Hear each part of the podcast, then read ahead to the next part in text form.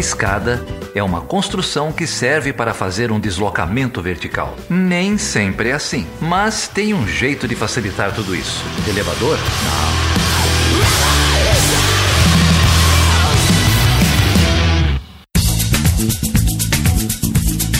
Seja bem-vindo e seja bem-vinda a mais uma edição do Chutando a Escada. Eu sou o Geraldo Zaran. Estou me revezando aqui com o Felipe, mas acho que na semana que vem a gente está junto aí para mais um programa, entrevista bacana aí para vocês. Hoje eu me juntei aqui com a Carol Pavese e a gente vai conversar com o João Paulo Nicolini Gabriel.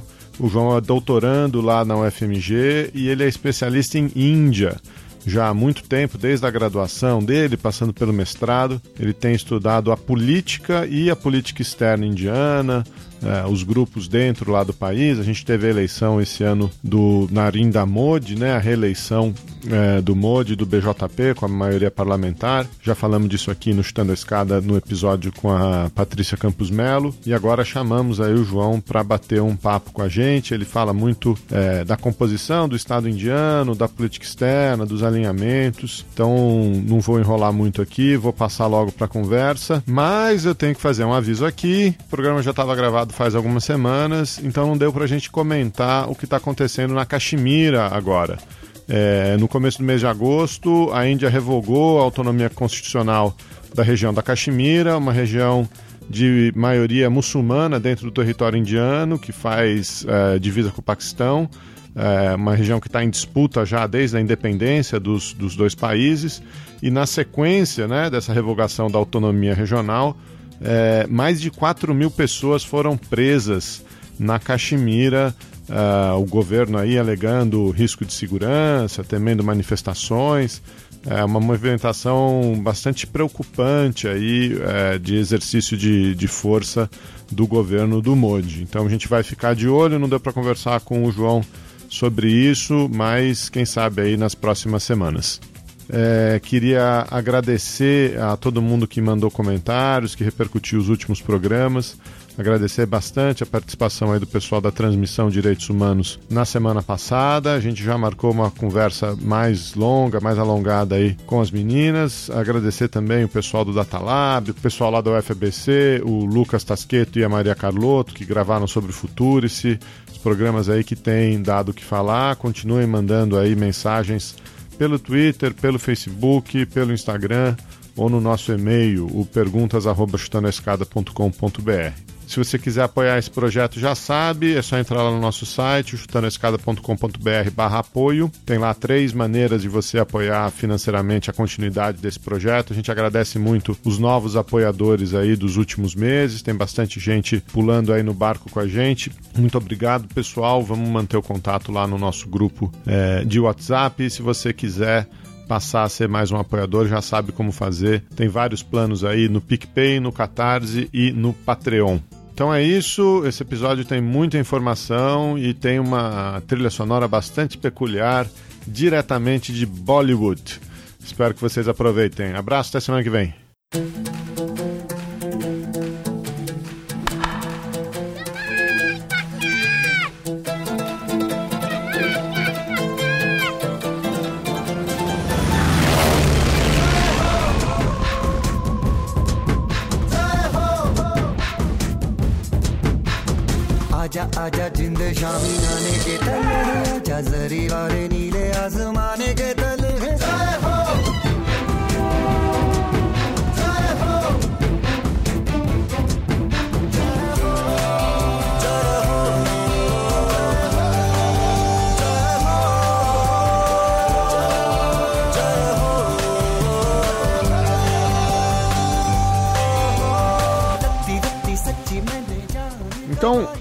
Eu acho que a gente pode é, começar por aí e explicar é, para os nossos ouvintes aqui. Acho que talvez é, boa parte dos ouvintes não, não conheça é, os pormenores da, da política indiana, da, não só da política externa, como da política doméstica. Nos, nos programas atrás a gente mencionou a eleição na Índia, a maior eleição é, democrática, né, em termos de, da participação de, de pessoas no mundo. É, e quando a gente pensa é, na, na Índia, ou na formação do, do atual Estado indiano, acho que a outra referência que vem na cabeça das pessoas é o Gandhi, né? O Gandhi, o pacifismo, a, a maneira como a Índia se tornou independente né, lá no, no final da Segunda Guerra Mundial, 1947 e tal. Então, é, se você quiser dar um sobrevoo, é, como é que a gente sai disso, né? Sai de uma, uma nação que tinha sido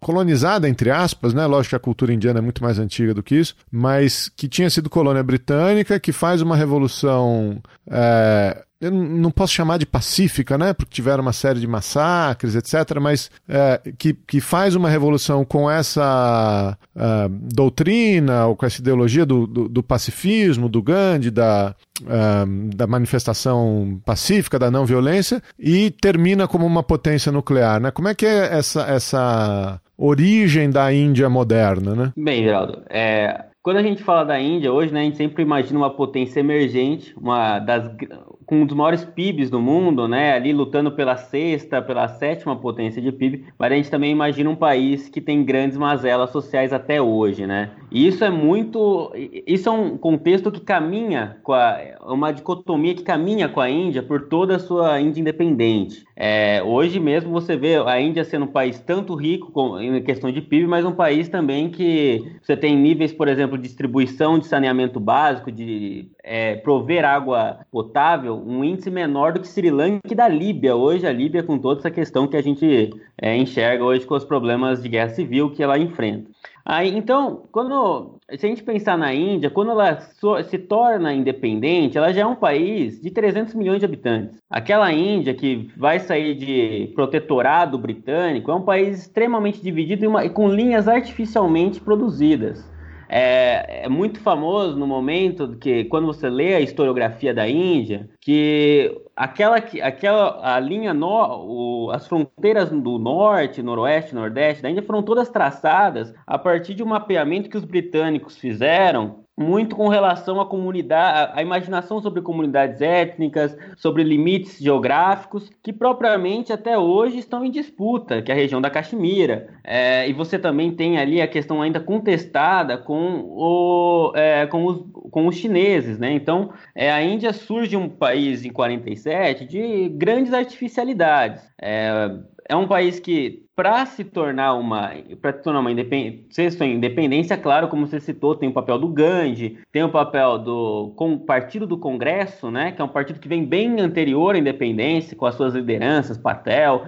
é o Nehru. Então são é, é uma elite que tem que foi estudada no, nos campos britânicos e que se formou ali também junto com as grandes elites empresariais naquele momento também. Então você tem um, um conglomerado, Partido do Congresso, que depois vai continuar sendo o partido predominante em grande parte da história indiana. É uma dificuldade que a gente tem para imaginar a formação da Índia desde os primeiros anos, se você pensar um, até meados da, do século XX era o, era o temor de que a Índia fosse se tornar um país que fosse fragmentado, né? É, ali, a Índia propriamente vem de protetora, de pequenos é, principados que têm suas dinâmicas é, volta e meia antes da dominação inglesa, né? Você já tem aquelas impérios, Mogul, aquelas questões todas que vão se construindo, mas você tem os, os principados, né? E mesmo na dominação britânica, a relação é muito mais de dividir para governar, né? Aquela questão de você,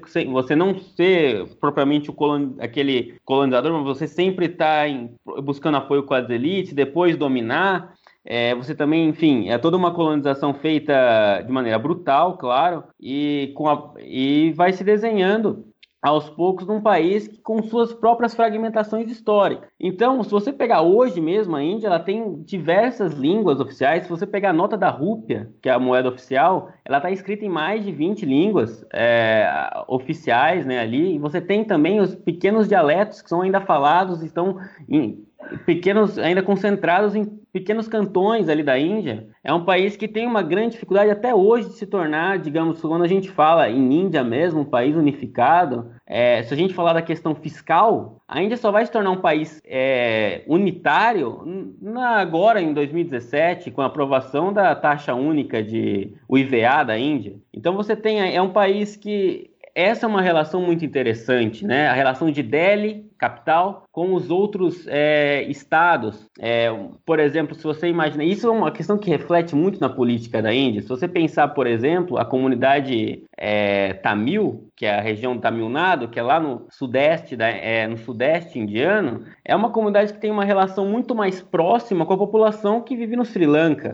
etnicamente, de língua mesmo. E você vê que dentro dessas pequenas questões, isso é, uma, isso é um fator muito crucial pra, até hoje para a política indiana, pelo fato de que é, os partidos locais têm grande presença nessas, nessas regiões. Isso acaba influenciando a política indiana. Quando a gente fala da construção do território indiano, a gente tem que imaginar que a, a, a, a diversidade, a, multi, é, a pluralidade de povos, de, de línguas, de comunidades que habitam aquele país e que muitas vezes perpassam é, ao imaginário da população brasileira de que tem que é um país propriamente hindu, né? É, a, a, gente fica, eu vejo que um, um, dos grandes percepções que o brasileiro tem é que a Índia já, já leva a, a ideia do hinduísmo e que de fato é, um, é, um, é uma questão que você que tem em toda a Índia e é um, uma força tentada uma coesão ali, alguns povos, claro, porque 80% da população é hindu,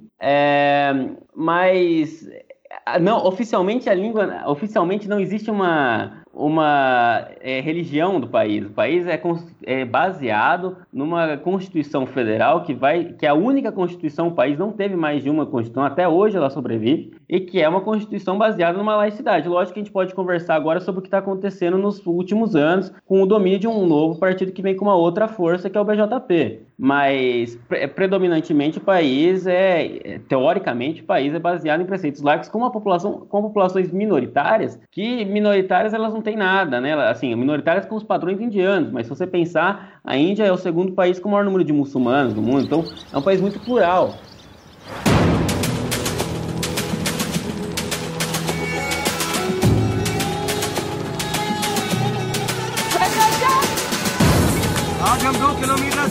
ज़्यादा भागेंगे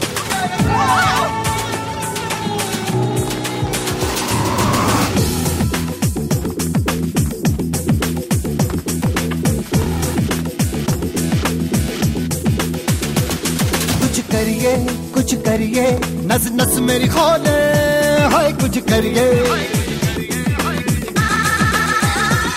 कुछ करिए कुछ करिए, बस बस बड़ा बोले। अब कुछ करिए Eu achei interessante esse negócio que você disse, que a, que a Constituição nunca foi refeita, né? É, que é a mesma Constituição desde 47. O que é, é um negócio é, bastante notável, né? Para um para um país das proporções da Índia, que, que, enfim, passou pela, pela Guerra Fria, passou por conflitos com China, com Paquistão, por assassinato de, de lideranças, sem, é, sem nunca ter tido uma alteração mais, mais séria nas suas instituições. Eu nunca tinha me atentado para esse, esse detalhe, né? Não, e para complementar nessa né, questão da, da Constituição, e aí eu tenho uma pergunta depois, mas também a gente precisa enfatizar que é uma sociedade extremamente classista e desigual, né? Então, embora a gente tenha um aumento aí do PIB e a economia bombando, a gente tem uma concentração de renda crescendo e que tem preocupado bastante é, algumas análises, e principalmente quando a gente pensa nessa questão da distribuição de renda, né? Um modelo de crescimento momento onde a gente tem uma concentração muito grande. Estava vendo aí para preparar que 1% da população detém 73% da riqueza. 1%. Né? Então imagina o quanto sobra se a gente considerar o tamanho da população indiana. E aí é, a gente também sabe que é uma população com muitas minorias e com um, um sistema de castas que estratifica mais ainda e você cria uma variável aí até de cunho religioso, né, para justificar essa exploração é, e esse sistema classista deles. E quando a gente pensa que essa Constituição ela não é revista há quantos anos? Isso, quase 70 anos anos, você pensa, é, quando a gente pensa que a Constituição também vai, vai determinar os direitos sociais e, e, e leis e direitos e deveres das pessoas para transformar numa sociedade mais igualitária, a gente vê o quanto essa estratificação está engessada constitucionalmente. Né? Não tem só a ver em relação ao Estado e às instituições políticas, mas é, são poucos os direitos que foram adquiridos ao longo desses 70 anos que foram incorporados na, na Constituição. Então a gente vê uma lentidão e o quanto isso está engessado, né? E aí a pergunta que eu ia te fazer é o quão importante é essa Constituição, né? É, é um sistema, e aí eu não tenho informação se é, uma, é, um Estado mais descentralizado, né? E aí a gente teria um modelo parecido com, com o norte-americano, onde você tem os estados com maior ingerência e maior poder de, é, sobre o legislativo e tudo mais. Que aí você até justifica, né? Você tem uma Constituição mais... Uh, mais engessada se os estados podem avançar nessas legislações, o que é o contrário do Brasil, né? Essa é a minha pergunta. Como que funciona isso lá? É, é um, é um sistema parlamentarista no modelo britânico, né? É, é uma democracia baseada no preceito de Westminster, né? As instituições políticas, elas são muito ligadas a a herança britânica. O modelo de democracia da Índia é baseado no modelo britânico, ou seja, as pessoas votam em pequenos distritos e o primeiro-ministro é escolhido a partir da, das configurações do, da Câmara Baixa. eu acho muito interessante porque a Índia, quando a gente fala é, dessas questões, ela leva muito. É, você vê um, um, grande culto a essas instituições, da maneira, por muitos anos, se cultuou muito essa questão da Índia ser uma democracia, de ter uma única é, Constituição desde 1950, feriados nacionais. O livro oficial, o livro, o primeiro livro daquela Assembleia Constituinte, por exemplo, ele está até hoje na biblioteca do Parlamento da Índia, mantido numa caixa cheia de hélio, assim, para manter o livro, que é um livro que é considerado tal, ele é muito lembrado. Ele e você tem figuras já naquela época da, das castas mais baixas, né? Tentando já mostrando ali é, dos, dos, chamados Dalits, né? Participando dessa, então você tem alguma, um, você tem alguma é, um culto sobre isso, né? Também nessa questão, por exemplo, a Índia é um país que sempre se orgulha de falar, em algumas, em alguns círculos, alguns políticos indianos sempre falam, né? por exemplo, nós somos um país que nós temos eleições periódicas e que a nossa é, é, nossos governos, é, com exceção de 75 a 77, quando nós quando foi estabelecido, por exemplo, um estado de exceção é, pela Indira Gandhi, que teve é, suprimiu alguns direitos é, políticos de rivais, algumas questões, nacionalizou algumas, foi um período de nacionalização, sim, mas em contraposição, claro, sempre houve essa mudança de governo. Em contraposição ao Paquistão, que, por exemplo, um governo é democraticamente eleito nunca foi, nunca terminou o mandato. Mas com relação relação ao papel da, da, da dessa relação Estado-Federação, é, Capital-Federação, União-Federação com na Índia, isso é uma questão muito interessante que hoje tem se tornado uma pergunta de pesquisa que eu tenho feito. Porque a Índia, a priori, os estados, eles têm, eles detinham grande poder de é, de tomada de decisão frente a algumas, alguns aspectos com a União, por exemplo.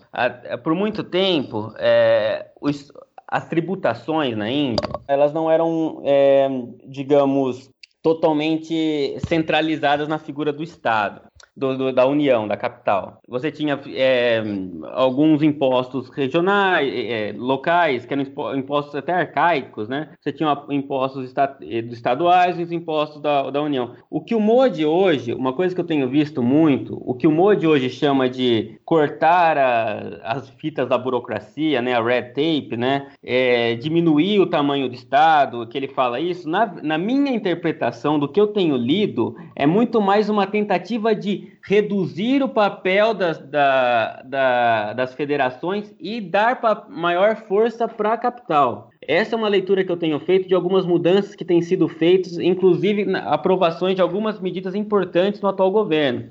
Uma tentativa de, do que se chama diminuir o Estado, na verdade, eu não vejo como uma leitura de uma política de redução do governo, da, da, uma política liberal hayekiana, né, digamos assim, de redução do Estado, mas de, redu de centralização e, e, simplificação das relações sempre da dando mais espaço para a União do que relação com, o, com as federações.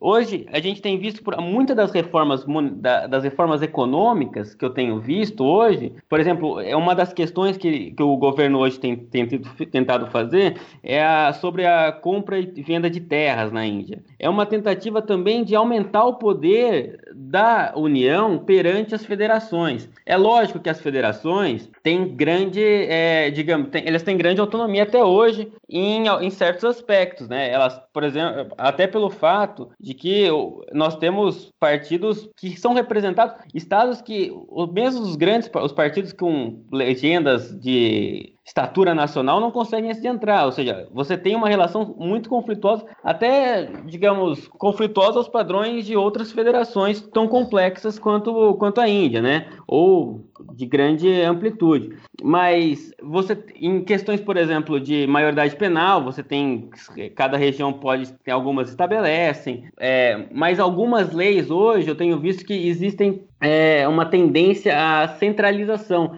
E a, e a propriamente você também tem, além de toda essa permeabilização, você também tem a questão da Suprema Corte, que hoje legisla, pode legislar que um, sobre, dando uma, criando jurisprudência sobre todo o território indiano, né? Por exemplo, o casamento homofetivo, ele foi aprovado é, nos últimos anos, demorou muito tempo, a gente, tá, como estava falando sobre direitos, é, demorando para conseguir a, conquista de direitos na sociedade, o casamento homofetivo, mesmo com uma cultura que alguns, é, alguns aspectos, assim, né, do hinduísmo ali, algumas regiões, você tem uma cultura menos machista, outras do hinduísmo só tem uma replicação de um certo machismo, é, você tinha já uma. Você demorou demais para essa, essas conquistas, né? Então, quando a gente. Se você perguntar para mim sobre as relações da, da federação com a Estado-União, eu classifico elas como conflitivas, mas no atual conjuntura, da, da, atual estatura, como já foi falado em outros programas, sobre a vitória do, do partido do, do BJP, é, é uma há uma tendência clara de que a União tente cada vez mais concentrar poder nela.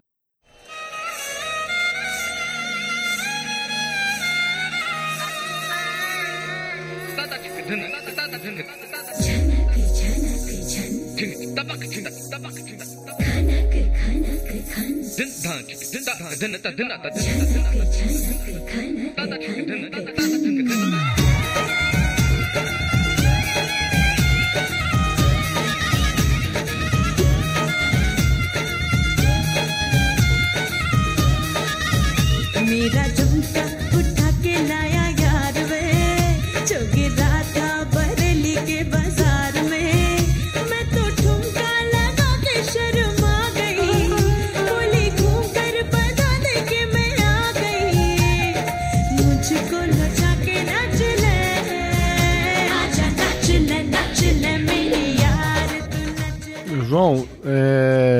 vamos falar então sobre a vitória do BJP, mas antes é, eu queria que você é, explicasse um, um pouquinho para o ouvinte, pra, porque acho que para a gente entender a, a, o significado do, do BJP e da vitória do BJP, a gente tem que falar do Partido do Congresso, né? É, e como o Partido do Congresso dominou a política indiana é, praticamente desde a sua independência até a, a, última década, mais ou menos, né? Enfim. Então você consegue fazer essa leitura para o que, que era o Partido do Congresso para a gente chegar no, no BJP e no MOD? É, o, o, Partido do Congresso, ele edifica seu poder no que a gente pode chamar de dinastia Nehru-Gandhi, né? Que é, é, a família do Nehru. É, o Nehru, que se torna o primeiro primeiro-ministro da Índia, em 47, é, e, e, já naquele momento é desenhada uma política mais econômica desenvolvimentista. É, ele tinha é, é, vem daquela matriz socialismo fabiano, né? Ele tinha até uma, um, um, interesse, por exemplo, ele via a necessidade, até uma briga que ele tinha com o Gandhi naquele momento, ele que ele tinha uma, uma visão de tentar industrializar a Índia a partir de uma alguns economistas indianos naquele momento tinham um interesse também de copiar alguma certa planificação econômica do modelo soviético, claro que com bases democráticas, né? É, e, e, isso divergia de certo aspecto da, da visão que o Gandhi tinha da, da, da, produção industrial indiana, enfim, mas o Nehru estabelece. É, é um modelo que, digamos assim, o Congresso ele vai, ele vai sempre dialogar muito entre a relação com o hinduísmo, mas sempre tentando é, manter, a gente vê nas últimas eleições, inclusive, é, uma posição até de alguns setores do Congresso, porque o partido é muito grande, né? Mas de alguns setores tinha uma posição mais secular. O partido do, eu acho interessante quando a gente fala sobre a, a, conquista que o partido do Congresso teve por muito tempo, foi que você vê que o Neru passou para a filha, que depois passou pro, pro filho, o Rajiv, mas enfim, o Congresso é, é, ele se torna uma força dominante daquele país. É, é, você tem um período de grande popularidade e de grande nacionalização da, da economia, das empresas, dos bancos é, e, das, e da maneira para você fazer as revoluções verdes, que são é o momento que a Índia consegue buscar uma autonomia da produção de alimentos frente ao que anteriormente necessitava da, do apoio de potências como os Estados Unidos, né? É, no, na, no governo da Indira Gandhi, na década de 70 e finais da década de 60, né, ali, é um momento que existe essa nacionalização da economia é, e é também a grande, digamos, consolidação do, da força do Congresso, né? O Congresso sempre teve também, acho que desde o governo Nehru, se a gente pensar já pela questão do, do programa nuclear, que eu acho interessante também fazer esse paralelo, é uma preocupação na fomentação de institutos de pesquisa, tanto é, medicina como engenharia, né? E eu, o, o, Congresso, quando a gente pensa na política externa, por exemplo, a gente via no governo do Nehru aquele poder normativo da Índia, que era o poder de se tornar uma potência, é, tentar se tornar uma potência que falasse pelos países é, do sul, para os países do, daquele momento terceiro mundo, né? Movimento terceiro mundista, mas é, também você vê um, naquele, você pode fazer uma leitura do pragmatismo da Índia, de também não buscar alinhamentos com os dois polos e tentar ter uma liberdade, uma certa autonomia. É lógico que a Índia, por suas fronteiras, sua geografia e as suas pretensões internacionais, ela vai vendo que esse poder normativo também precisa de um poder duro, né? O poder de, de, de força de militar. E quando você tem, por exemplo, é, a, a guerra com os chineses é, na década de 60, que é uma considerada uma grande é, humilhação para os indianos, porque eles foram tomados de, praticamente de assalto, né? Assim, e a, o exército indiano sofreu grandes perdas, demonstrou uma grande incapacidade de lutar contra os chineses, se torna mais é, evidente a necessidade de, de desenvolver essa força militar. E é justamente com o desenvolvimento, por exemplo, do programa nuclear chinês, com as reações que acontecia também, a Índia já tinha a necessidade, de, já tinha um pensamento de desenvolver política nuclear, inclusive com apoio dos Estados Unidos naquele momento. É, é nesse momento que você vai desenhando também a, as iniciais faíscas do programa nuclear indiano. É, é claro que a, digamos, o grande rival sempre da Índia vai ser o Paquistão, né? Você tem 48 a Primeira Guerra, 47 a Primeira, Guerra, 65 a, primeira, a Segunda Guerra, mas é, no todo, é, essa a, a Indira Gandhi ela vai se tornar, digamos, uma pessoa que vai fomentar mais a, a, a autonomia indiana justamente com nesse passo que você tem o desenvolvimento do programa nuclear chinês, você também tem é, a necessidade de fortalecer o, as forças bélicas daquele país, e você chega, claro, naquele momento que, que a Índia tinha todo um poder, um, um discurso anti-nuclearização por muito tempo, né? nuclearização apenas para fins pacíficos, quando vê que é, tem uma, a China faz, faz sua, a, é, seus testes nucleares. E tem a assinatura do acordo tratado de não proliferação nuclear na década de 70, a Índia se vê naquele momento com a necessidade de mostrar, digamos assim, é, as suas capacidades materiais e as suas capacidades de demonstrar também que é um país autônomo que tinha interesses é, científicos, desenvolvimento tecnológico e tecnolo tecnologia também para fins de sua defesa. Em 74 faz seu primeiro teste, não, digamos que eles consideram não, não agressivo, né? no momento do governo da Indira Gandhi. Mas no contexto doméstico também, é, a gente vê um enfraquecimento do poder do partido do Congresso justamente com, primeiro, foi um partido que apesar de ter uma força mais laica, digamos assim, uma, um, um secular, é, não laico, secular, alguns setores, foi um partido que teve perseguições à minoria e levou, por exemplo, também a, ao assassinato da Indira, também foi um país que foi um momento que o governo do seu filho Rajiv, seu sucessor, é, fez intervenções em outros países, algo que a Índia, por exemplo, não, não tinha muito, né, no sul da Ásia, fez uma intervenção ali na Sri Lanka e que acabou também levando ao assassinato do, do Rajiv. É, e ali nesse momento de per... a Índia, a Índia chegou a ter um problema de balança de pagamentos muito sério na década de 90 e demonstrou um grande enfraquecimento do partido do Congresso frente às incapacidades de lutar diante da, das crises econômicas, né? Um país que já tinha uma população muito pobre, claro, que sem desmerecer é, a, as revoluções agrícolas, a, a, as ideias de que a Índia é, conseguiria livrar, diminuir os índices de, de pobreza e de, de, mortalidade por fome naquele país, mas na década de 90 você vê o desmantelamento de alguma das políticas sociais por causa das questões, claro, é, dificuldades de, econômicas que aquele país possui e que outros países do, do contexto emergente também passavam, né? E é justamente na década de 90 que você tem é, uma crescente força também de outro de mobilizações de da, das forças hinduístas também ali que estavam também descontentes com algumas políticas do, do Congresso e que, por exemplo, alguns dos líderes do BJP foram aqueles líderes que foram perseguidos pela Indira na década de 70, naquele período de emergência que eu citei.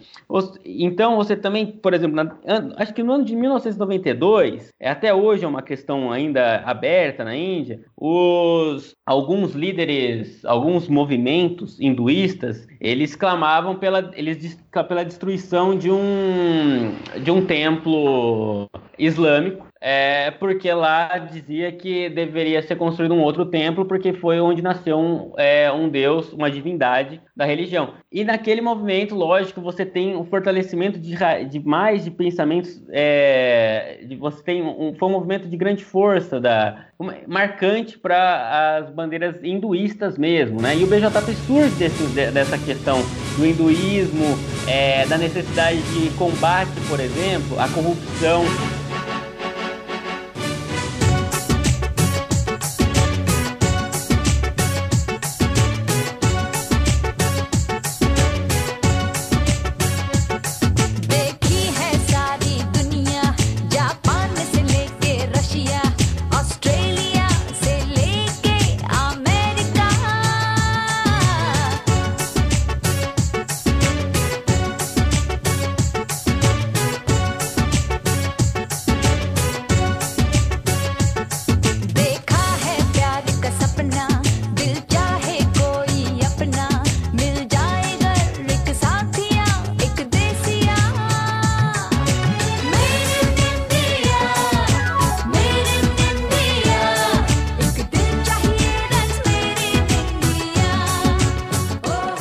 Volta a ter um governo. Os sucessores da dinastia Gandhi, por exemplo, lançou-se a, a mulher do, do Rajiv Gandhi, a Sônia Gandhi. O problema é que a Sônia é italiana de nascença, então ela não poderia assumir o cargo de primeira de, de chefe de Estado é, indiano. Então, naquele momento, eles lançaram, no, já nos idos dos anos é, 2000, por exemplo, 2004, é, o, o, Congresso voltou ao poder, né, com o, o Manmohan Singh, que é um economista é, da, da minoria Sikh, né, uma outra religião, e que foi um governo que houve, foi marcado por protestos anticorrupção, porque teve alguns escândalos, né, é, enfim, algum, alguns escândalos é, ligados a personalidades do Congresso, e que construiu-se uma narrativa, claro, do, do, BJP de um partido que era mais seria mais transparente, que já tinha ocupado, que já tinha consolidado um espaço, um governo é, na década, no final, no, no, meio da década de 90 ali com o Vajpayee, 98, esse ano assim, já tinha considerado, já estava se formando um partido que teria poder é, de alcançar áreas nacionais, né, já tinha consolidado uma, um eleitorado, e a eleição do Modi, claro, é dessa narrativa de anticorrupção, uma narrativa também de um governo que seria mais próximo do, do eleitorado hinduísta, é, um governo mais linha dura, como o Paquistão, por exemplo, que é uma questão que é, é marcante na política doméstica da Índia. Não, é, se a gente fala, se existe um tema quente na política doméstica que é relacionado à política externa, é o Paquistão. É, e, você, e, e o, o, Modi surge como uma figura carismática, que surgiu ali, de, vem de uma baixas classes sociais, né? E que tinha feito um e que fazia um governo, mesmo durante os ele fazia um governo regional, é, ele, ele era líder de Gujarat, é muito ligado ao crescimento econômico né, daquele estado, busca de parcerias internacionais, mas também muito marcado pela sua linha dura hinduísta. Ele foi um, uma pessoa que surge desde a sua infância, né, ele foi acolhido por esses movimentos, que a sigla é RSS, é um movimento de grande participação na sociedade indiana com linhas hinduístas, né? E ele surge desse movimento e depois se junta ao BJP e vai se tornar um líder de Gujarat. E naqueles, nesse momento, além de crescimento econômico, que as pessoas falam, tal, também foi um, movimento, foi um momento de grande perseguição a minorias, minorias islâmicas, principalmente, né? E você, por exemplo, ele foi a primeira personalidade não islâmica a ter o visto negado nos Estados Unidos no começo dos anos 2000 pelo fato de ser condenado é, por agências norte-americanas como, como leniente ao combate e, muito, e incentivador também de massacres que aconteceram contra islâmicos naquela região. É lógico que é, esse foi um momento que ele nega, né, claramente, ele fala que não teve nenhuma responsabilidade, mas é até hoje controverso. E, é, mas mesmo assim ele se tornou uma figura muito popular na Índia. Ele é uma pessoa que tem uma, uma oratória muito forte, ele é um líder mesmo, assim, considerado naquelas figuras até de um cara forte, né, de ser até uma linhagem é, um pouco machista da palavra, né, aquelas coisas, é, mas que também é muito ligado, por exemplo, é é, ele tenta ligar a visão de empresarial, a visão de crescimento econômico, de que vai dar um futuro para os jovens indianos. É interessante como os jovens indianos tem, é, tem um comparecimento favorável a, eleitoral ao BJP em alguns grandes centros. É, você vê, por exemplo, que o, como a retórica hinduísta, ele sempre você vê a, a, força, por exemplo, daquele movimento laranja, né, que é as cores do hinduísmo que ele veste, que a sociedade também é, comprou muito a retórica do, do BJP, de ser um movimento também que olharia para os jovens, daria crescimento de emprego, seria transformaria a economia indiana na economia de 5 trilhões de, de dólares, né? Então, é claro, é uma linguagem que subverteu ao, ao Congresso, o Congresso, o Congresso não teve forças, né? Naquele, no momento que hoje ele passa por uma grande dificuldade política hoje, ele tem se tornado, hoje na última eleição, por exemplo, na eleição desse ano, o Congresso, os resultados eleitorais dele foram tão baixos que ele propriamente sozinho não consegue ser líder da oposição no Congresso, pelo fato de o BJP se tornou uma liderança tão forte a partir dessa pejorativização do Congresso, como partido corrupto, partido pouco ligado às causas hinduístas, muito fraco, colhido com o Paquistão, essas coisas. É do é da Índia mesmo que você está falando? Eu lembro que a, a Patrícia, né, da Folha de São Paulo, é, vocês até fizeram uma pergunta para tentar é, ligada a outros líderes, né? Aí populistas pelo mundo, né? E aí o uso do WhatsApp, figura anticorrupção, discurso religioso, necessidade, por exemplo, de é, é muito interessante isso. É, é, por exemplo, nós temos na Índia, ele porque a, a, legislação indiana, ela, ela, é, ela basicamente, alguns setores que ligados a, a, questões religiosas, ela tem três vertentes, né? Ela tem, ela tem as leis para os hindus, as leis para os islâmicos e as leis para os, se eu não me engano, são para os cristãos, para essas minorias. É, é muito interessante, por exemplo, que é, a, embora a gente fale tanto de vigilantes, desses vigilantes dos grupos hinduístas que é, atacam os comerciantes de gado naquela região, de, é, eles atacam até minorias, por exemplo, negras naquele país. O Washington Post fez uma interessante matéria sobre isso nos últimos tempos, é, sobre racismo contra negros na Índia.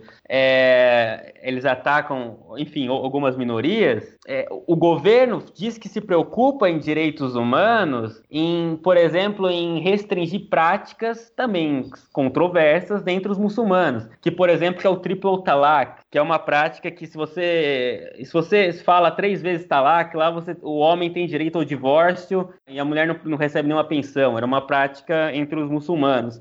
E o governo foi enfaticamente apoiou a Suprema Corte é, em condenar essa prática. Mas em práticas relacionadas também é, ao, ao, aos hinduístas, né, que, enfim, que algumas práticas ainda controversas, né? É o governo ele se mantém, ele, ele muito ele é muito difícil em condenar. É, o, o Modi foi por muito em uns últimos casos que aconteceu relacionado às o que chamam de mobs, né? Máfias de desses hindu, de vigilantes aí do, do das regras hindus, né? Porque embora eu tenha falado no começo que o que a, que a lei oficial é secular, na prática, uma população de 80% hinduísta, ainda a gente vê, ainda 60% mais ou menos da população rural, é claro que as práticas que estão marcadas naquelas é, é, é, aquela civilização milenar que aquele país ainda vigoram, né? E aí você tem algumas práticas que são controversas, que em algumas questões,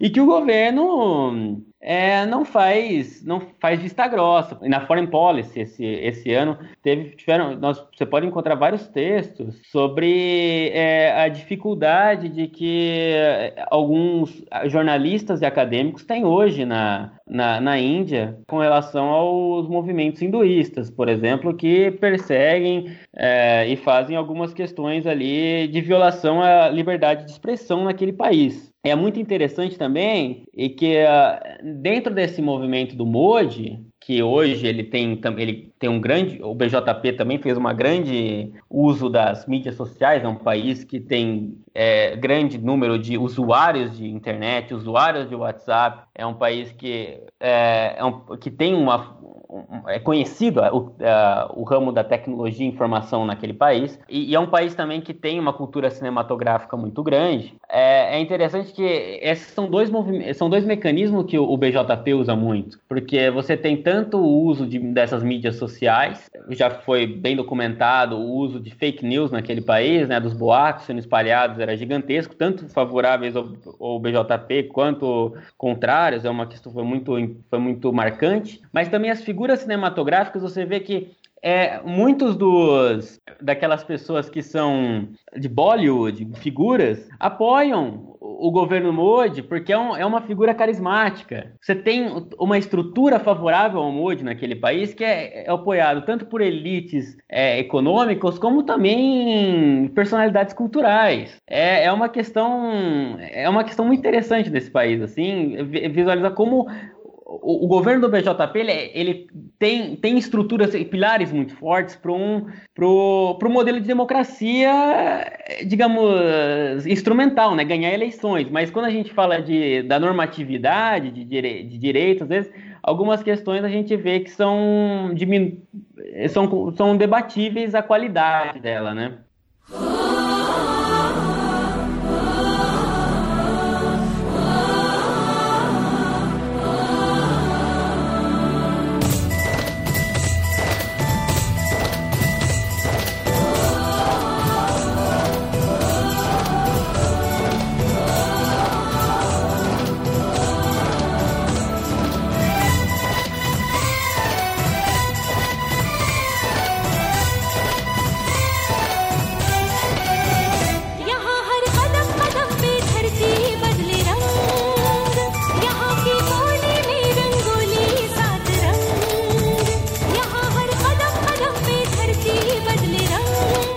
Informação aí.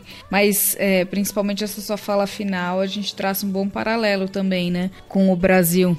E, e, com esse perfil que você falou do uso das mídias, de um apelo dos jovens também a esse, a esse discurso. Então é, é interessante ver o que a gente já vem vendo há muito tempo, que é uma tendência um pouco global, né? Dessa, dessa nova forma de se destruir a política. Eu acho interessante só pontuar é que o Modi sempre se apega muito à questão de que ele produz, ele é um líder eficiente na questão empresarial, mas os, os números da Índia, claro, quando a gente fala de é, crescimento econômico, eles são debatíveis, inclusive como mensura o crescimento do PIB naquele país. É, alguns economistas estavam até questionando se o crescimento realmente é aquele que se, que se divulga, se aquele, aquele o mecanismo que é utilizado para é, o governo usa para mensurar o crescimento do PIB, se ele já não está ultrapassado, se outros países já não pararam de usá-lo. E também vazou no, no momento da, da, da, eleição um dado que foi um pouco constrangedor para o governo Modi, de que o governo daquele país não está conseguindo criar muitos empregos. O desemprego está batendo níveis altos para um país, lógico, um país com, é, com uma inflação controlada, assim, de, certo de modo, mas é um país que, por exemplo, hoje teve, teve dificuldade de, de criar empregos para uma economia que vai continuar, a população é, economicamente ativa vai continuar crescendo, tornar é, uma, maior, maior, população do mundo em poucos, em poucos anos, né?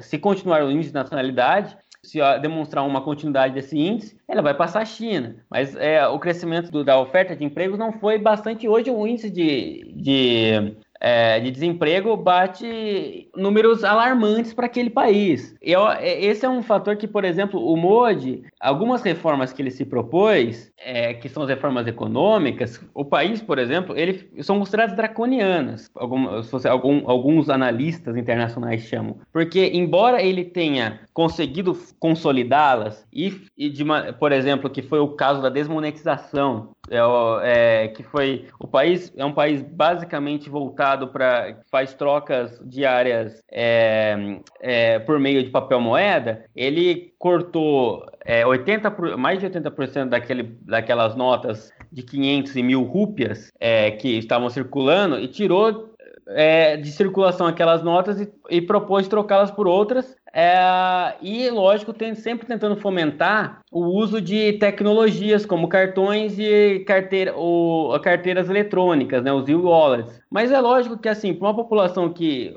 muitas vezes não tem nem água tratada, é, foi, um, foi um castigo praticamente para algumas pessoas que imaginariam. O Congresso imaginou que ia crescer com isso. Isso é uma pergunta de pesquisa muito interessante. O Congresso achou que a, a reforma, do, reforma fiscal que o Modi propôs, ela seria uma reforma que a população ia se revoltar aquilo porque ela não tinha capacidade informacional de ter aprendido em pouco tempo pequeno empresário, porque é um país que tem uma grande, um, um grande índice de população que hoje trabalha na informalidade, porque algumas regras, é, uma, algumas as, as regras trabalhistas também são questionadas naquele país pelo grande empresariado. É, então tem uma grande parte da população que está na informalidade. Mas mesmo assim, o Congresso não foi capaz de, de conseguir esses, é, é, conseguir essas pessoas que estavam descontentes, conseguir catalisar essa, essa, é, esses descontentes em votos para ele. A, a, oposição conseguiu perder espaço para aumento do número do, do BJP na Câmara Baixa. É muito interessante que mesmo com algumas críticas que eram feitas ao Modi,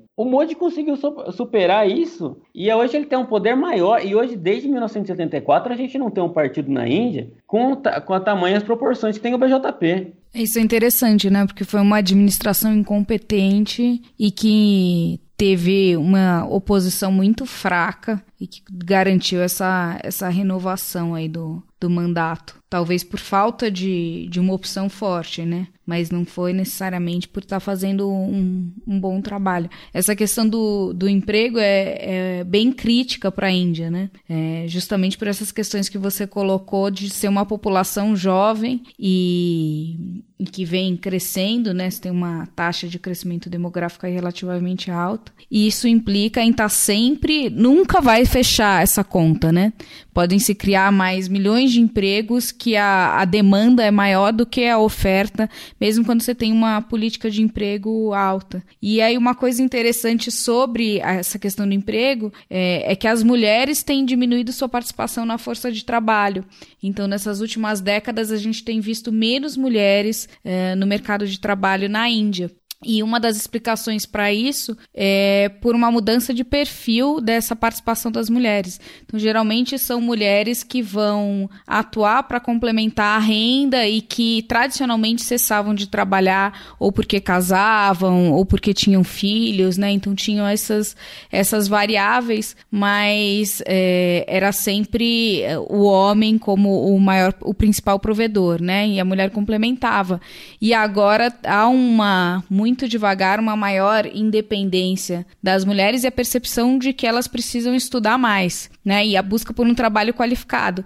Então isso tem atrasado esse ingresso das mulheres no mercado de trabalho. Elas optam em permanecer nas escolas, né? E você tem uma sociedade que é um pouco mais aberta a isso, né? Não com muita ressalva, mas é, o que é ótimo por um lado, mas por outro lado quer dizer que a gente está tendo mais mulheres mais qualificadas e que se essa conta já não fecha agora, quando a gente tiver uma próxima geração onde essas mulheres que estudaram mais forem ingressar nesse mercado, aí a gente vai ter um aumento maior ainda nessa demanda, né? Então é um problema bem latente e, é, e difícil de resolver, né? E sobre essa questão é interessante, por exemplo exemplo, que esses tempos é, eu, é, fizeram fez-se um estudo e que sobre a questão das mulheres é, e na Índia é, existe até hoje essa cultura em alguns vilarejos, na né, população rural, de que o homem é o provedor. E existe a questão desse, desse aborto legal que é feito quando nota-se que a, a, quando no pré-natal é identificado que a menina vai ser menina, a filha. Então, em, em diversos vilarejos não nasceu menina nos últimos tempos. Não nasceu. Porque as pessoas continuam, é, continuam fazendo esse aborto porque acreditam que o provedor vai ser o homem. A gente está falando de um país que tem uma. Olha como é interessante ainda. A gente está falando de um país que é um país que tem uma. É, você tem a necessidade de cada vez o empresariado internacional de fomentar o uso da TI, você tem entrada da, das grandes empresas, da, da, de, eles tentam fomentar a industrialização por meio dessas, dessas grandes tecnologias, embora o programa de, de do Make in India, que é o programa do, do Modi, ainda não tenha deslanchado. É um país que a gente está falando, que, mas é um país que, que tem essa questão da, da tecnologia, da informação, dos, da tecnologia barata, do grande salto tecnológico que aquele país passa, mas ao mesmo tempo é um país que o grande programa do Modi hoje, que tem feito grande popularidade para ele, é que ele está conseguindo fazer banheiro banheiro nas casas, que ele tá estão limpando, está tendo uma maior limpeza das ruas. É um país que tem umas grandes discrepâncias até hoje naquela sociedade. É um país que é, é, é, é uma diversidade, é um super gritante. E nesse caso da, das mulheres, é, não era até pouco tempo que em, em, questões escolares era estudado, claro, que, que mulheres ainda não, não eram as provedoras. Que uma maneira de diminuir a, o desemprego era que, não, que as mulheres que não tivesse, tivesse menos mulheres era uma questão que estava que tá, em alguns setores da sociedade está vigente ainda. Lógico que a gente está falando de um país que tem dado grandes avanços. O, o Modi tem sido uma, é, digamos, feito um governo eficiente nas questões de trazer, essa, como eu falei, construir os banheiros, trazer eletricidade para as pessoas, é, e agora, é, no último plano econômico, que foi um plano muito controverso, porque é um, ele é considerado, como eu estava falando no começo, um, part, um governo ligado ao mais ao capital internacional, à desburocratização, mas ele veio com uma. Ele, ele trouxe uma ministra da Finanças, uma mulher, é, e que agora, é, que para dar esse, pra, enfim, foi uma economista grande da Índia, e ela, e ela veio com um plano, digamos, de fomentar o, o, o, crescimento econômico indiano a partir de, uma, de um princípio mais keynesiano mesmo, né, de liberar crédito, liberar, é, fomentar, o governo fomentar emprego a partir da construção, a partir de, de, de gastos públicos, né, inclusive tentando levar também as mulheres, todas as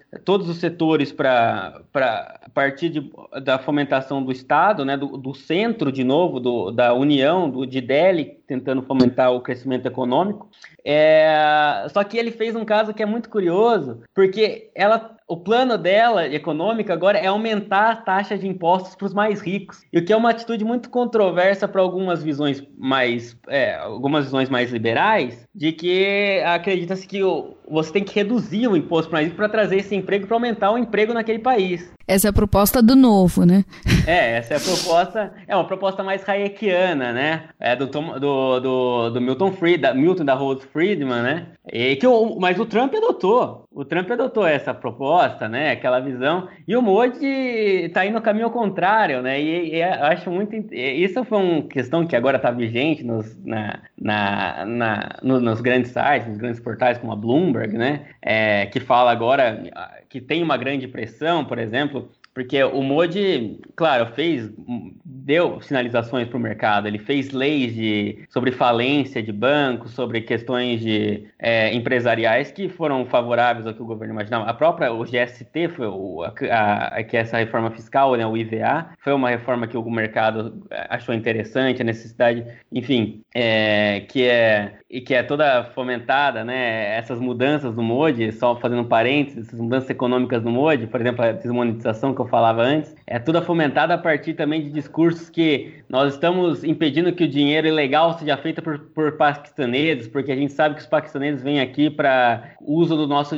fazem dinheiro falso para para comprar armamentos, essas questões, né? Então tem toda esse, essa questão normativa, mas nessa questão do, da economia, por exemplo, é, recentemente um, dos comentaristas da Bloomberg é, criticou muito essa proposta do governo do, do governo do Modi é, demonstrando até uma certa fragilização desse elo empresarial com o Modi, que já vinha acontecendo, digamos, já teve renúncia anterior de, de chefe do Banco Central sobre questões de monetárias daquele país, mas que, que é, eu acho até um pouco curioso eu volto naquela questão, né? Porque falam tanto que o Modi é o líder pró-mercado, eu acho que é um líder pró-centralização, né? Um, um, ele tenta centralizar poder, essa, essa desburocratização que acontece acontece na Índia hoje, na verdade, é um, uma redução da, do papel das federações em favor do papel da União.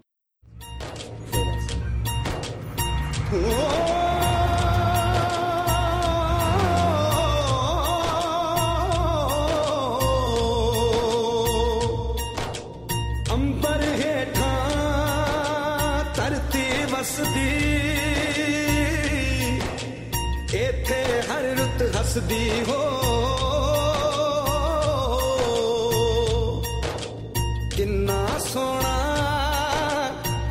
है मेरा देश है मेरा देश है मेरा किन्ना सोना देश है मेरा देश है मेरा देश है मेरा देश है मेरा Eu queria te fazer um, uma outra provocação, Vão. É, porque, enfim, a gente tá, eu fiz, fiz uma ironia aí agora há pouco falando do, do, da relação do Brasil, do BJP, do Modi, do Bolsonaro, é, mas se, se, a gente der um passo uh, anterior, uh, o, o, Brasil teve um período de ascensão e projeção na sua política externa, de ascensão na economia e projeção na sua política externa, é, que caminhou em paralelo com uh, a Índia, né? É, principalmente no governo aí do, do Mohamed Né? É, que foi o período de lançamento do IBAS em 2003, depois do BRICS em 2009. É, foi o período em que a Índia uh, renegociou os acordos nucleares, né? primeiro com os Estados Unidos, depois com a comunidade internacional. É, então existia essa, essa política externa também de projeção da Índia. Né?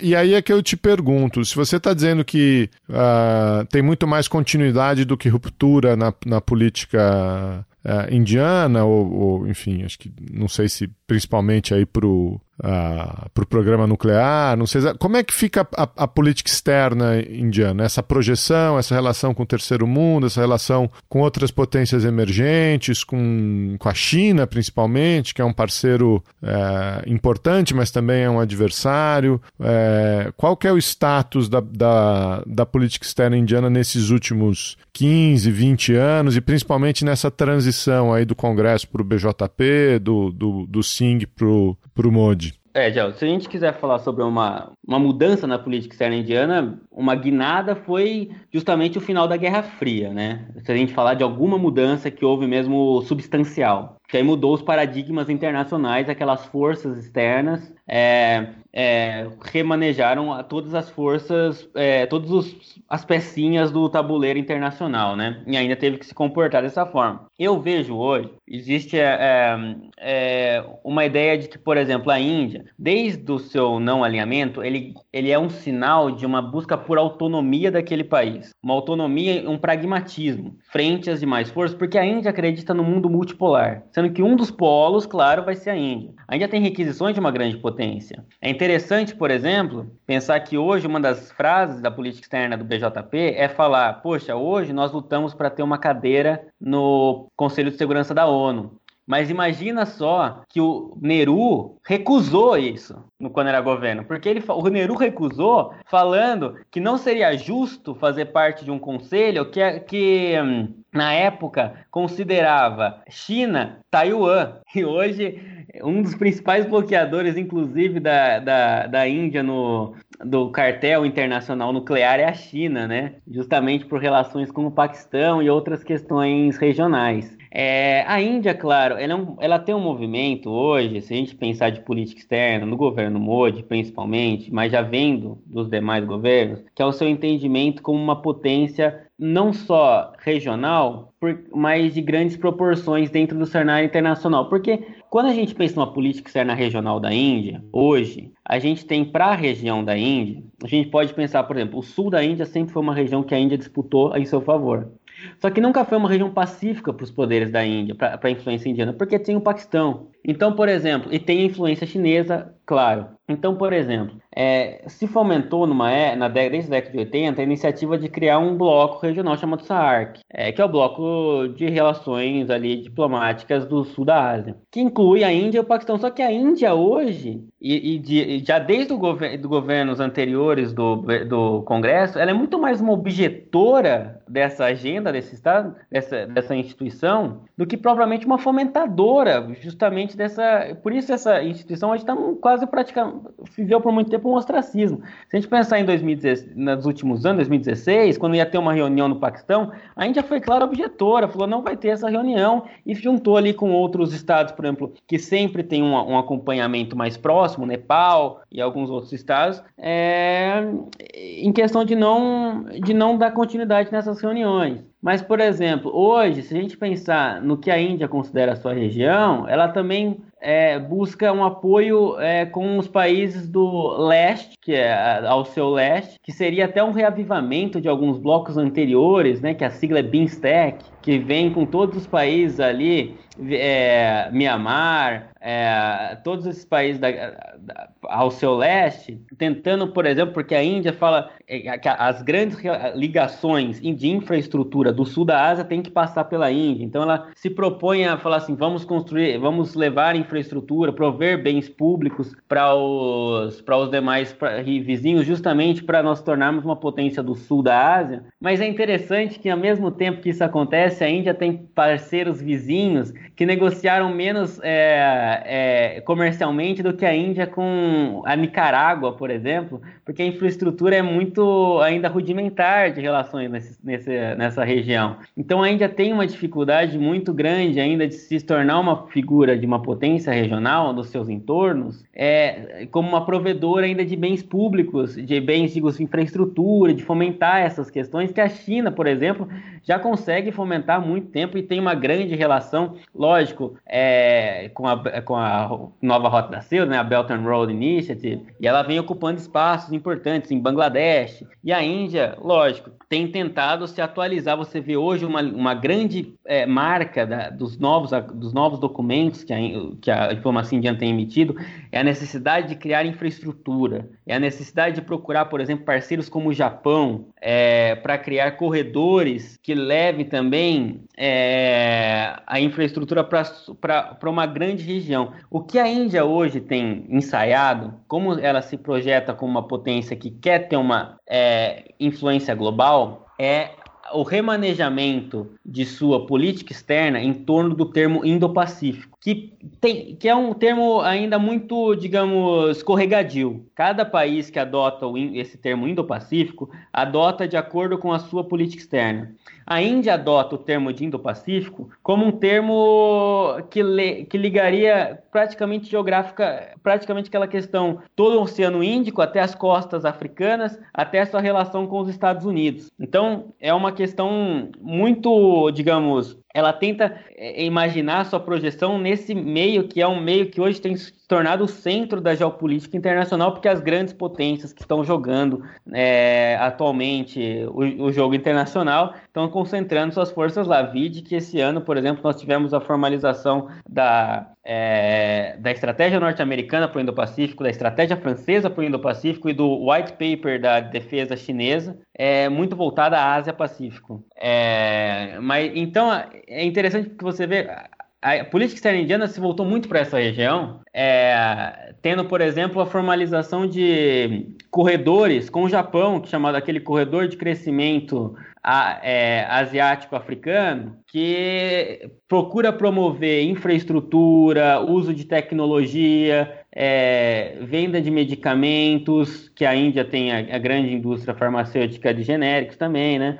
É, e é, manejamento de questões como relação é, contra riscos de desastres naturais em países africanos e países do seu entorno. É, é, interessante também que a Índia ela tem uma relação com a China de como a, a Ásia mesmo, digamos, quando a gente fala de, da relação indiana de é, dentro do, das instituições asiáticas, as instituições asiáticas, elas são as organizações internacionais da, organizações regionais asiáticas, elas não têm grande é, capacidade, porque elas nunca foram muito influenciadas, nunca por cima receberam muito apoio das grandes potências, né? Essa é uma, seria uma leitura mais realista, é, mas isso é uma questão, uma, uma variável explicativa muito interessante para além de questões culturais questões de próprias dinâmicas regionais e diversas formas de colonialismo que aqueles países sofreram. Mas, por exemplo, você tem uma relação da Índia hoje de fazer muito parte do que a gente chama de minilateralismo, né? De que são pequenos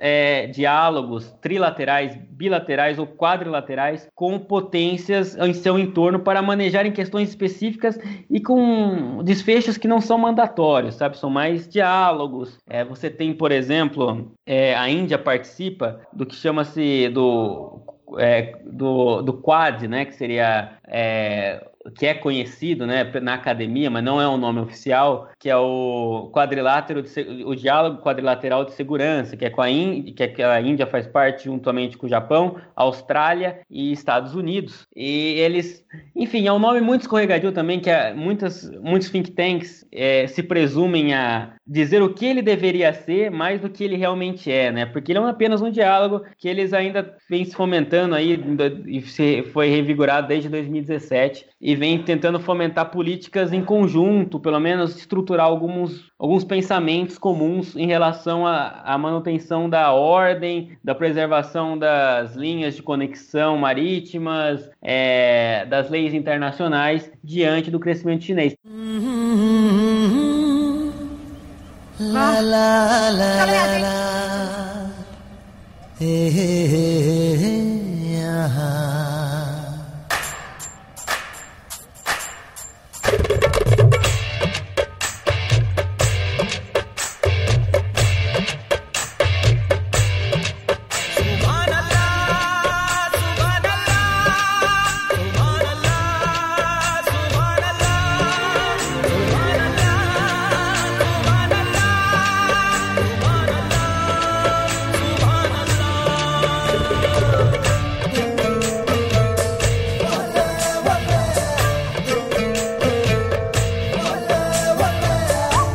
Mas em contraposição, a Índia também faz parte de acordos com a China. E a China é um grande parceiro, é o principal parceiro econômico do, da, da, da Índia. É, e, mesmo, e, e, mesmo a figura dos Estados Unidos, é, ela, ela tenta manejar sua relação com a China dentro dos BRICS, ou dentro da cooperação de Xangai, que ela faz parte, é, foi, foi recentemente, nos últimos anos, é, aceita juntamente com o Paquistão, que é uma questão que também é que tem um manejamento de questões regionais também, contra o terrorismo, contra é, o tráfico de drogas, essas questões que afetam a, a, região e que faz parte também a China e a Rússia. E também temos o caso dos BRICS, que é uma questão muito mais plural e que a Índia também faz parte com relação com o Brasil e também condena algumas ações que, que propriamente os Estados Unidos, que hoje alguma literatura norte-americana fala que a Índia tem se tornado um dos pivôs dos Estados Unidos na Ásia, é uma relação controversa. Lógico que, como o atual ministro das Relações Exteriores falou, nós temos que olhar para a big picture, né? para todo o contorno da, da, das relações atuais com a Índia e Estados Unidos, que são muito mais amistosos, porque hoje você tem acordos de logística, acordos de cooperação sendo fomentados de uma maneira é, sem precedentes. Você tem, por exemplo, que já vem desde o governo Sindh, né? O governo Vajpayee, o governo Sindh, principalmente, principalmente o governo Sindh, mais para frente, né? Justamente por uma mudança da política norte-americana, também com o apoio da diáspora, com o apoio de, principalmente de empresas norte-americanas interessadas no mercado indiano, da abertura comercial do mercado indiano. Você teve uma aproximação dos Estados Unidos com a Índia. É, é muito interessante isso no acordo nuclear Índia-Estados Unidos, o papel, eu, eu, eu lembro disso no, no, meu, na minha dissertação, o papel que as empresas como Xerox, como as empresas como essas empresas é, Westinghouse, essas empresas Boeing, é, grandes empresas norte-americanas, bancos americanos, é, tiveram na, na, na, formação de lobbies favoráveis ao acordo nuclear Índia-Estados Unidos, mesmo que não fossem propriamente ligados ao acordo nuclear, à questão nuclear, mas tinham grande interesse no mercado indiano. Então, é, você teve uma aproximação, uma aproximação no aumento dos fluxos comerciais.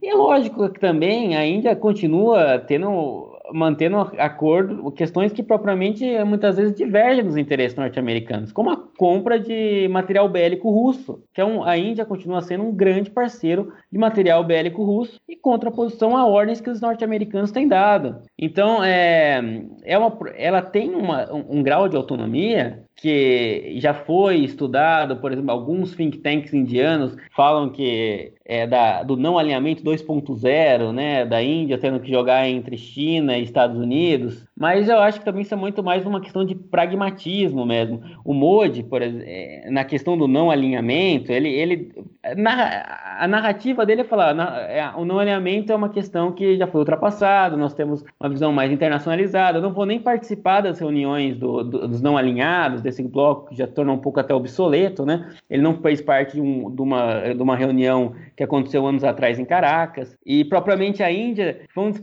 um dos países que manteve relações comerciais com Caracas, mesmo é, com grande reticência norte-americana. A Índia se tornou um país que ficou muito é, reticente a, a estratégia norte-americana de cerceamento do, do Irã. O Irã teve grandes perdas, inclusive, com a, com a parada de, de venda de ureia, produto usado também em questões agrícolas, né? É, Para a Índia, a Índia teve que parar também de vender, o, é, de comprar o petróleo iraniano, e a, e a questão do petróleo é uma questão muito delicada para a Índia, porque é um país extremamente dependente da compra de petróleo e a balança comercial externa daquele país ela é muito afetada pelo preço do petróleo. É um país que a matriz, uma matriz energética que um dos grandes investimentos do MODI, inclusive hoje internacional, é fomentar a energia é, solar com apoio francês, inclusive, e outros países, é justamente para superar essa, essa dependência de, de energias fósseis, de combustíveis fósseis. É, mas é, é, um país que, quando a gente chega nessa questão da política externa, é, quando eu tenho muita reticência quando eu ouço, quando eu vejo alguns think tanks norte-americanos situando a, a Índia dentro de alianças com os Estados Unidos. É, é uma é uma visão que eu acho que omite variáveis explicativas e alguns textos ali claro, que a gente lê claramente tem determinações naquele projeto de pesquisas que eles fazem, porque não consideram que a Índia tem diversos, é, é diversos atores pensando também na necessidade de buscar novos parceiros econômicos e parceiros comerciais, parceiros diplomáticos que podem não contentar o, a, a visão americana. Lógico que, por exemplo, você vê hoje uma relação Índia-Austrália muito mais forte do que anteriormente. É, é, quando a Índia, a Índia teve problemas recentes, inclusive com a Austrália, quando durante o governo do Kevin Rudd na Austrália, é, nos, nos, anos 2009, 2010, os australianos que sempre foram por muito tempo reticentes ao programa nuclear indiano pararam de vender urânio para a Índia, algumas questões, enfim. É, mas a aproximação foi muito aplicada com a, muito interesse, mas houve uma reaproximação, inclusive em termos de estratégia de exercícios militares, com uma reaproximação atual com a, com a Austrália e também por questão da diáspora indiana na Austrália e também por combate ao terrorismo, essas questões que que os americanos aplaudem e acham muito interessante, né? Essas fomentações de novos de relações bilaterais e trilaterais entre seus parceiros. Agora, a, a, a Índia tem dizer que também a Índia teve tem problemas com a China, ela teve, inclusive na questão de Doklam, que foi uma questão é, recente é, envolvendo ali uma envolvendo é, parte do território no Himalaia, perto do Butão, e que quase colocou ali, colocou tropas indianas e chinesas frente a frente. E você tem uma fomentação também na imprensa indiana de alguns canais, você vê que é, são considerados é uma imprensa que busca sempre fomentar alguns canais, ressalto, é, fomentar é, essas matérias é, mais é, nacionais, chauvinistas, em favor de pressões contra as outras potências, chinesa principalmente, paquistanesa, claro, né? Mas que propriamente quando você vai ver todo o desenho da política externa, a Índia, Índia e China, elas têm também relações estáveis, como re, as reuniões que o Modi e o Xi Jinping tiveram nos, tiveram nos últimos tempos, e também essa última reunião no G20, que reacendeu aquele RIC, né, que é o Rússia, Índia e China, e comentar sobre questões sobre o Indo-Pacífico e visões dele. Ou seja, é, é, é, um, é um país que tenta se portar dentro da ordem internacional, de acordo com as suas limitações, mas sabendo também das suas capacidades e sabendo também de que é um ator que não pode também se prezar um completo é, bandwagon, né? Aquela questão do Walt, né? De se, se alinhar ao mais forte norte-americano. É um país que me parece que dentro das questões do Indo-Pacífico tem tem um grande interesse na manutenção do papel norte-americano na, na sua região em seu favor, mas que também busca em questões internacionais, em fóruns internacionais, costurar acordos com potências emergentes como Brasil e China. Uau! Acho, aprendi um monte, né? Você manja muito. हो दुनिया फिरंग स्यापा है फिक्र ही गम का पापा है अब न दमस ये चापा है फिक्र करे फुकरे चुइंगम है चपी जा हैंड पंप है तपी जा लाइफ का जूसा कटी जा फिक्र करे Fukrey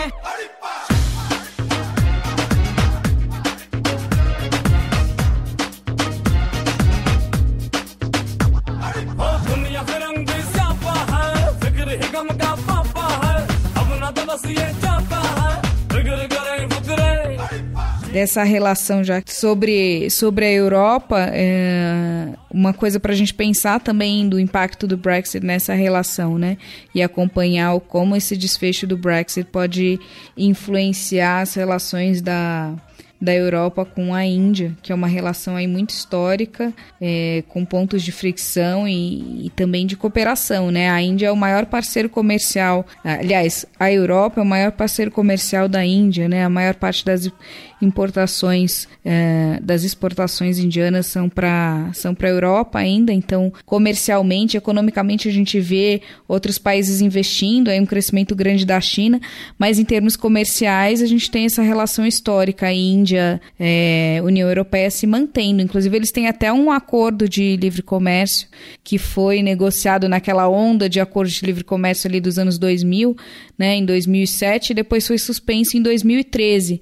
Então a expectativa é que, uh, que o Brexit talvez é, permita a retomada dessas negociações, né?